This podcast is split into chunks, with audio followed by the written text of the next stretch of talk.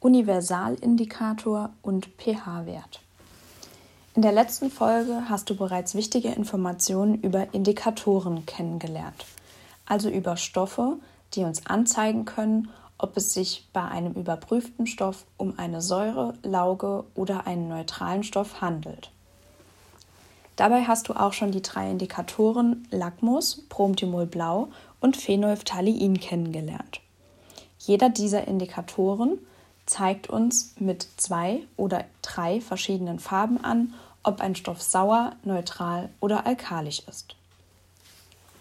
Wenn ich dir nun zur Wahl stellen würde, ob du ein Glas voll Apfelsaft oder ein Glas Zitronensaft trinken solltest, dann wäre deine Entscheidung wahrscheinlich klar. Du würdest vermutlich eher den Apfelsaft wählen. Überprüfen wir beide dieser Stoffe mit beispielsweise Lackmus, wird uns bei beiden die Farbe Rot angezeigt. Es handelt sich also um zwei Säuren. Wenn ich dich nach dem Vergleich fragen würde, wenn du beides probiert hast, würdest du mir aber wahrscheinlich sagen, naja, Zitronensaft ist doch eine viel stärkere Säure als Apfelsaft.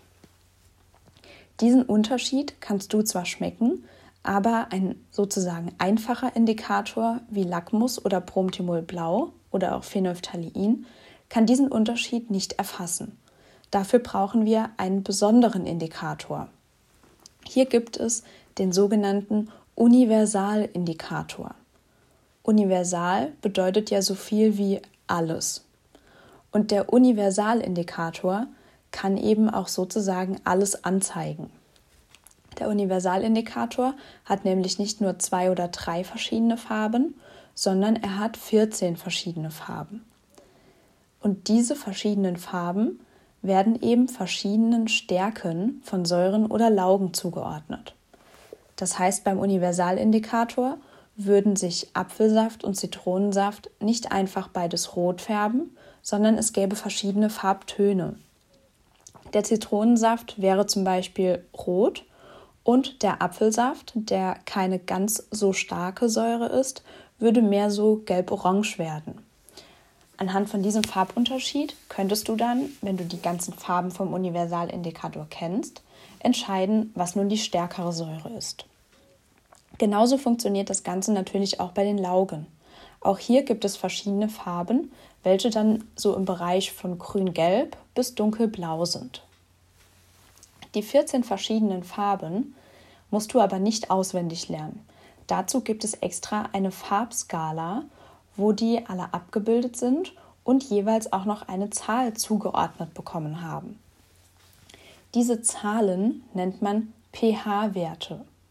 Was das genau ist, lernst du noch zu einem späteren Zeitpunkt. Wichtig ist, wenn ein Stoff die Farbe Gelb anzeigt und du dann mit Hilfe der Farbskala erkennen kannst, dass dieser Stoff den pH-Wert 7 hat, dann weißt du, dass dieser Stoff neutral ist. Denn bei 7 ist der Neutralpunkt. Alle Farben von bisschen dunkler Gelb bis Rot und alle Zahlen, die kleiner als 7 sind, gehören zur Gruppe der Säuren.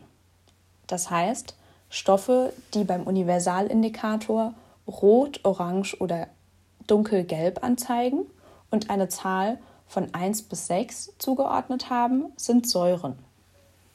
Die Laugen haben die Zahlen von 8 bis 14 zugeordnet, also von grün-gelb bis blau. Möchten wir also Stoffe nicht nur einordnen in Säure, Neutral und Lauge, dann können wir den Universalindikator verwenden und können mit Hilfe von ihm genau herausfinden, welcher Stoff sozusagen die stärkste Säure ist, eine nicht ganz so starke Säure oder eine schwache Säure, welcher Stoff neutral ist, eine schwache Lauge ist, eine etwas stärkere Lauge und eine sehr starke Lauge. Das heißt, der pH-Wert und damit auch der Universalindikator mit seinen 14 verschiedenen Farben helfen uns zu entscheiden, wie stark sauer oder alkalisch ein Stoff ist.